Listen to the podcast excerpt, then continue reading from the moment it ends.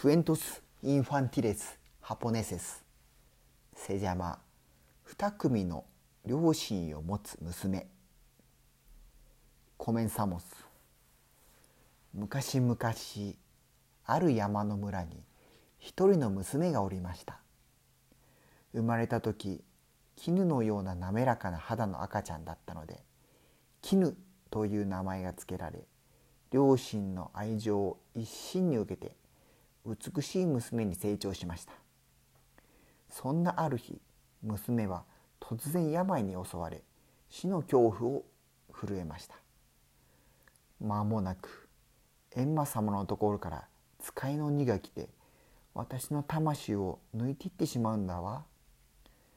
何とか死なずに済む方法はないかと考えた挙句ある考えが思いついたのでお母さんに頼んで山盛りのご飯を玄関の前に置いてもらいました。鬼が満足して心変わりするかもって思ったのです。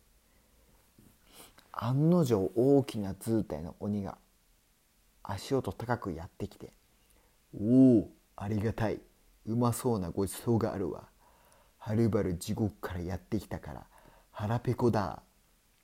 鬼はあっという間に耐え上げると病床の娘の枕元に立ち魂を抜かれたら両親はひどく悲しむわ。どうか今回はお見逃しください。娘は泣きながらお願いしました。うまいごちそうを食べたら気持ちが大きくなった。よかろう今回見逃したい。しかし閻魔大王の命令にはどんなことがあっても背くわけにはいかない。言いつけられた仕事もせずに帰ったら閻魔大王に怒られる？ふむ。お前と同じ名前の絹という娘は知らぬか？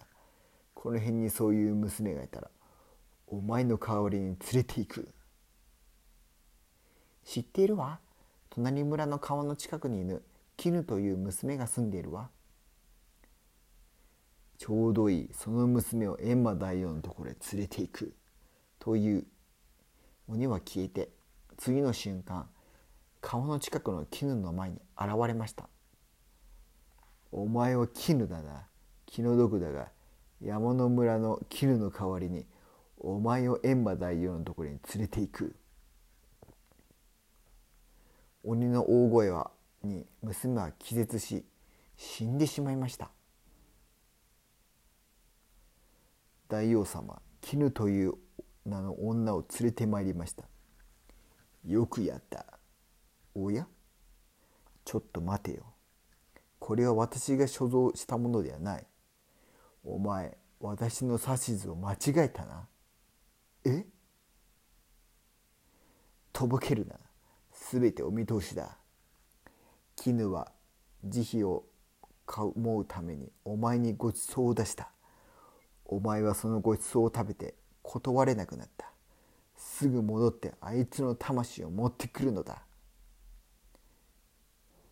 鬼は閻魔大王にこっぴどく怒られ閻魔大王のご機嫌を直してもらわなければと鬼は絹の魂を持ち帰りましたこれこそ絹のものだ閻魔大王はそう言うと目の前のもう一人の絹をちらっと見ましたお前は帰っていい。川近くの絹は家に戻されました。でも困ったことに自分の体がありません。両親によってお墓に入れられてしまったのです。絹は地獄にも帰って向かって叫びました。家に帰っても戻るところがありません。宿る肉体がありません。すると耳元に閻魔様の声が聞こえました「すまん私としたことがお前の体はもうそこにはない」しかし山の村にいた絹の体はまだ親元にある。その体に戻れ。川近くの絹の魂は山の村の絹の体に宿りました。まあ娘の絹が生き返ったわ。山の村の絹の両親は娘が息を吹き返したのを気づき大層喜びました。でも娘は首を振って言いました。信じられぬ子かと思いますが私はあなたの方の娘の絹ではありません。私は隣村の川の近くに住む別の娘の絹というものです。何を言っておる？両親は驚き耳を貸してくれませんでした。お前は私たちの娘だ。間違いない。しかし娘は首を振るだけでとうとう川近くの自分の家に帰ってしまいました。父さん母さんただいま帰りました。絹です娘の。両親は驚いて顔を見合わせました。どうなっているのでしょう。娘は2日後2日前に他界しもうすでに墓に入れました。娘がここにいるのはいるはずがありません。両親の言葉に心がひどく痛みましたがキムは事のいきさつを最初から話しました。まさか両親にはとても信じられないことでした。嘘ではありません。本当です。ようやく2人は娘の言ったことを受け入れると「おおなんとありがたいことだ。体は違うが娘が生き返った。父親は嬉しさのあまり涙が出そうです。絹。お前は娘の絹ですよ。